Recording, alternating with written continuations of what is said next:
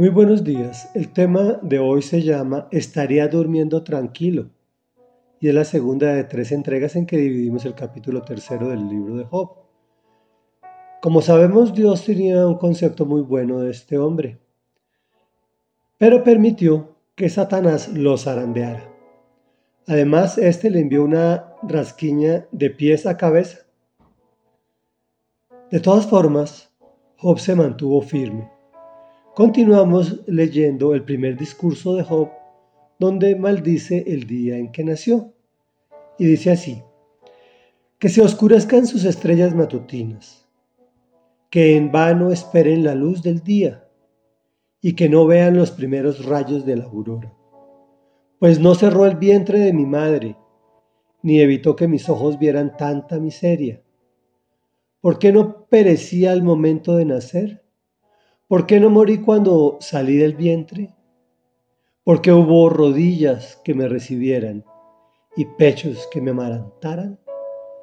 Ahora estaría yo descansando en paz, estaría durmiendo tranquilo, entre reyes y consejeros de este mundo que se construyeron monumentos hoy en ruinas, entre gobernantes que poseyeron mucho oro y que llenaron de plata sus mansiones.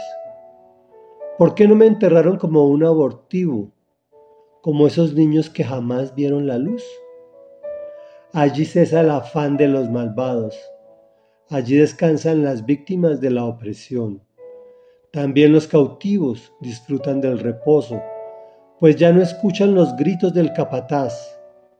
Allí el pequeño se codea con el grande y el esclavo se libera de su amo.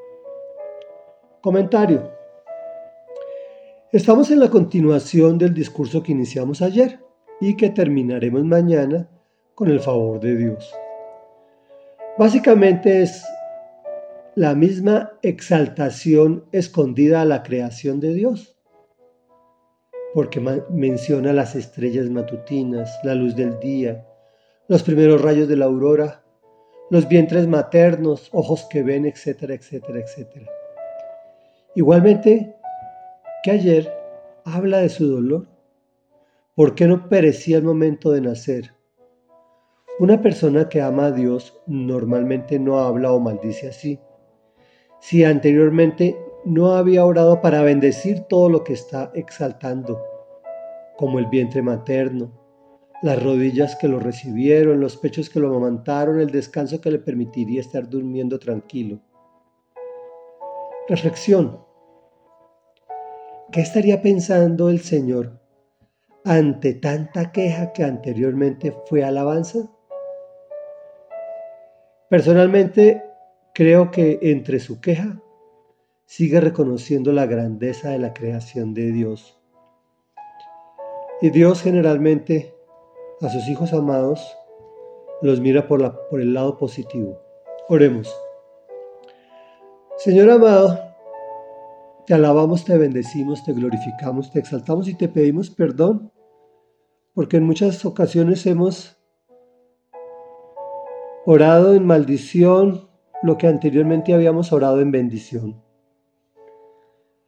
Te damos gracias porque muchas veces hemos preferido estar durmiendo tranquilos en lugar de estar disfrutando del grato don de la vida que nos has dado.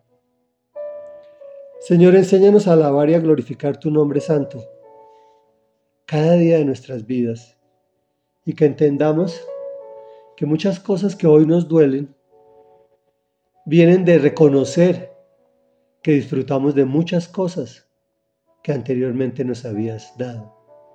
Te alabamos y te bendecimos en el nombre poderoso de Jesús. Amén y amén.